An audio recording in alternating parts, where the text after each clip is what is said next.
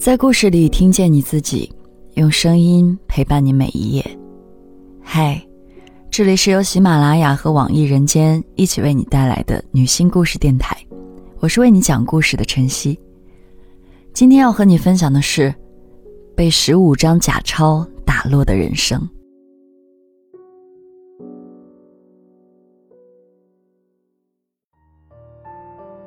二零二零年四月。我在医院精神科见到了燕姐。四十岁不到的她很显老，有点驼背。看见我后，燕姐说自己现在不喂猪了，还问有人给我做蛋饺吃吗？听到她这么说，我难过极了。燕姐比我大四岁，住在我家后面的山上。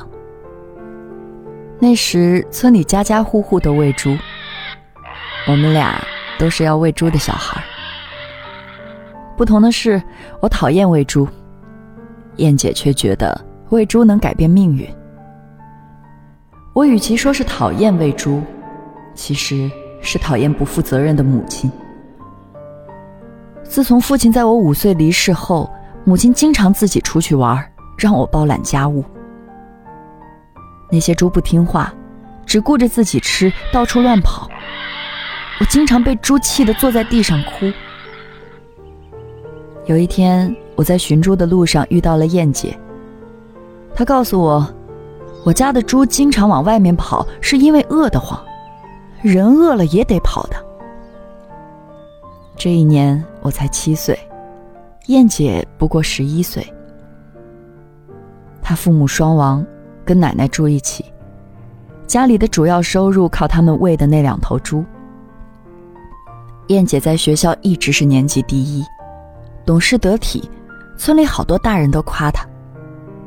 燕姐聪明能吃苦，她坚信自己熬过这几年，把猪喂好，上了大学，就能改变命运。一开始我和燕姐不熟，燕姐住在山上，很少下来玩。因为我家的猪经常跑出去糟蹋别人家的东西，母亲就要求我每天必须割满一篮子猪草才能回家。我犯了难，家家户户都养猪，田埂上、菜地里几乎见不到杂草，经常是眼看着天黑了，我还是提着空篮子满山游荡。有一次，我下午放学后满山找不到猪草，坐在原地哭了起来。燕姐听见哭声赶了过来，问清原因后说包在她身上。打那儿起，我一放学就背着篮子，跟着燕姐去后山。一开始在燕姐面前，我说的最多的就是各种抱怨，比如每次猪贩子来，钱总是被母亲全部拿走。我求他给我做一碗猪肉蛋饺，他就推说要等过年，但从来没实现过。面对我的抱怨，燕姐总会笑着说：“说自己只要有书读，什么苦都愿意吃。”燕姐喂了好几年猪，也从来没有吃上一口肉。卖猪的钱除了给奶奶买药，剩下的全部都要拿来读书，一分钱都不能用的。但她却从来不抱怨，还总会劝我不要想太多，不要管别人怎么看你。要看到生活幸福的那面。自从和燕姐在一起割猪草，我开朗了很多。她喜欢唱歌，也喜欢讲故事。不割猪草时，燕姐常带我去河里玩。有一次在河里抓螃蟹时，燕姐的凉鞋不小心被河水冲走了。她不要命似的往河里扑，最后碰得鼻青脸肿才找到鞋。燕姐说自己要是把凉鞋丢了。一整个夏天就只能光脚了。那时候我们丢不起任何东西，我也一样。赶鸭子时发现少了一只，整晚不敢回家。母亲不让我用手电筒，我只好在月光下摸黑找了一夜。后来燕姐安慰我说，在母亲那里，不是鸭子比我重要，是属于我们穷人的，就只有这么多。每当我绝望时，燕姐总会发现我的幸福，并传授给我熬过苦难的经验。童年的时光一晃而过，燕姐都读初三了，越来越漂亮了。燕姐喂的猪总是长得快，眨眼就两百多斤了。那一年，卖猪那天刚好是燕姐生日，看她一直是背着自己缝的书包，我送了她一个红色双肩书包。那天的猪贩子是从市里来的陌生面孔，但价格比以前每斤高出三毛钱。燕姐和奶奶在笔记本上算了又算，两头猪可以多卖一百块，总共一千六百块。拿着钱，燕姐兴奋地对我说：“自己想奢侈一回，买一双小白鞋，一条荷叶裙，再买个风铃挂在家里，还要买点肉回来给我做蛋饺吃，让我吃个够。”可等到第二天，燕姐来找我时，还是穿着那双破鞋，不停的说对不起，还说以后都没办法带我去割猪草了。那一次，猪贩子见燕姐家是山上的独门独户，只有一老一小，给的十六张百元大钞里有十五张是假的。对于燕姐和奶奶来说，简直是晴天霹雳。当年没有人记得他们的车牌号，报了警也无济于事。村里人骂归骂，可没有人为燕姐出头。几天后，因为交不起学费，燕姐退学了。有人上门给燕姐说媒，燕姐用棍子把他们赶了出去。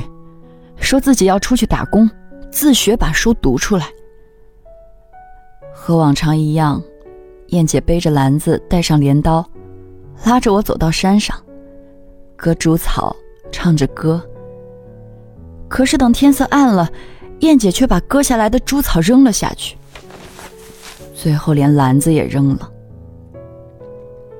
忧伤的说：“猪真的是蠢。”人家给假钱，他们也不吭声，枉我对他们那么好。回家的路上，燕姐不停的对我念叨，说要是有人欺负我，就告诉他。我就知道，燕姐这是要走了。第二天凌晨，燕姐就坐上了去县里的班车，离开了村子。燕姐走了以后。我好一段时间都习惯性的背着篮子来到他家门口。有时见到奶奶，他会告诉我燕姐的一些消息。两年后，燕姐带回来一个男人，为了不让奶奶担心，她准备结婚了。其实，燕姐去广东的第三个月，奶奶就又开始喂猪了。她觉得没能给燕姐攒到钱读书，总要给她攒点嫁妆。奶奶本来就身体不好，在一次喂猪的时候不小心摔了一跤，从此卧床不起。奶奶生病后要请人照顾，还要买药，燕姐的工资根本不够，只能选择两班倒。有段时间一天只睡两三个小时。后来奶奶病情越来越重了，又整天念叨着燕姐还没有成家。燕姐的老师看不下去。劝燕姐说：“奶奶病入膏肓，说胡话，让她不要听。”燕姐却说：“她在外面混了一年多，知道权衡利弊，但绝不会把奶奶算进去。任何东西都不能跟奶奶比，奶奶没有了，就真的没有了。她想最后听奶奶一回话。”燕姐结婚那天，由我送她出门。那天，燕姐跟我聊她在广东的生活。奶奶生病前，她一直会买书和试卷自学，周末还会去大学校园逛逛。燕姐经常梦见自己也在里面上学，醒来后才发现自己趴在流水线上。再后来，奶奶病了，就只能把书都丢了。那时我在跟燕姐生闷气。觉得她出嫁太早，那个男人比她大八岁，满脸络腮胡。燕姐说她看上了那个男人，有学问，上进又踏实，还考上过大学。只是后来辍学了。由于奶奶时日不多，燕姐出嫁后也没有远走。穿着一身红衣服，我和新郎领着她在村里转了一圈就回来了。喜事办完第四天，奶奶走了。男方给的一万礼金，燕姐全拿来给奶奶办事了。奶奶中年守寡，后来儿子儿媳又走了，一个人冷清了几十年。燕姐想让奶奶瞧个热闹，也不管值不值了。奶奶走了，燕姐就和男人离开了。再见燕姐已是六年后，那时候我已经读了大学，燕姐身上只有五百块。这些年，她把自己打工省下的钱全给了那个男人，却从未去过男人老家。燕姐提出要去领证，男人又各种理由拒绝。最终，男人承认自己在老家有妻儿，燕姐没有哭闹，只是说。自己和奶奶欠的人情还了，然后跳了河，被人救起。我说让我老师帮忙打官司把钱要回来，然后申请来我们学校自考部上学。燕姐死活不同意，她说最难熬的那几年是那个人在身边，读书的事她也不会再想了。我拧不过她，没几天她又走了。几个月后，燕姐打电话说她要结婚了，对方是救她的那个男人。那个人很好，没有结过婚，家里也去过了，父母是老实人。我劝她要慎重考虑，燕姐却说不能因为受过一次伤就怕了。人要往前走，才能看得到前方。还是像小时候那样，燕姐总是往幸福处看。领证那天，燕姐什么都没有操办，就请我和几个朋友在出租屋里吃了一顿便饭。桌子上有一大碗蛋饺。燕姐那天喝了一点小酒，不停的跟在场的每一个人保证要努力的经营好一个家，过上幸福的生活。过了一年，燕姐生下一个男孩，我真心替她开心。有了孩子以后，燕姐想开一家属于自己的小店。她干劲十足，没出月子就跟着丈夫去了工地。只要手头现金超过五百块，燕姐就要去银行存起来，积少成多。知道燕姐虽然过得辛苦，但有奔头后，我放心了。渐渐的，我们的联系就少了。再后来，她的电话就打不通了。一晃就到了二零一四年元旦，一个陌生号码发来消息，祝我新年快乐。我直接问是不是燕姐，对面马上打来电话，果然是她。燕姐东一句西一句的问候我，然后聊到小孩接下来就全是抱怨日子难过。我问她到底怎么了，燕姐叹了叹气，问我能不能借两千块钱给她。我说没问题。我给燕姐打了三千块钱过去。收到钱后，燕姐问我能不能再帮一个忙，陪我去前任那里把钱要回来。我忍不住问她出什么事了。燕姐带着哭腔说：“小孩出生后一直生病，不是心脏有问题，就是肺部出了毛病。为了治疗花了好几万，差不多都是借的。”他换号码是有人催债，他拿不出，只能赚一点还一点这才知道钱很重要。他后悔自己以前故作大方了。我告诉燕姐，走诉讼程序是不大可能了，只能看对方是否会顾及情面，多少退回一点。见到那个男人后，燕姐异常冷静。说当年工资六百块钱一个月，后来涨了也不过一千块。她省吃俭用给了那个男人三万多。男人叫苦连天，说老婆跟着别人跑了，儿子进了监狱，现在要钱没有。扯皮到最后，男人只给了车费钱。在火车上，燕姐终于止不住的掉眼泪。我安慰燕姐，说自己还有点钱，如果他要的话，可以先拿去用。但燕姐还是拒绝了。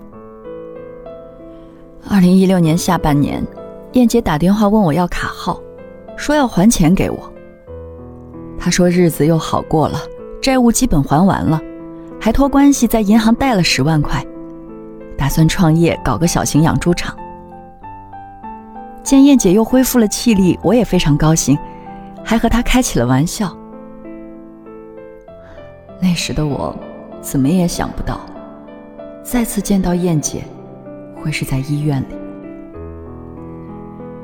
二零二零年四月，我去医院路过精神科，很偶然的碰到了燕姐。